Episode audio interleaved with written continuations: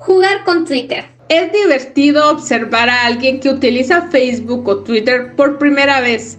Abre una cuenta, dice alguna tontería y espera que el mundo reaccione. Caray, me acaba de escribir Lisa. ¿Cómo me ha encontrado tan rápido? ¡Ostras! Estoy tuiteando desde el avión y la gente me está contestando. Es un pasatiempo adictivo. No arriesgas nada, te comunicas con el mundo y este te responde una y otra vez. Pero cuando hablo de empezar, no me refiero a esto.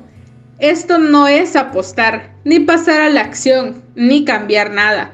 No es más que una versión fácil sin ninguna posibilidad de éxito o de crecimiento. Si no puedes fracasar, no cuenta.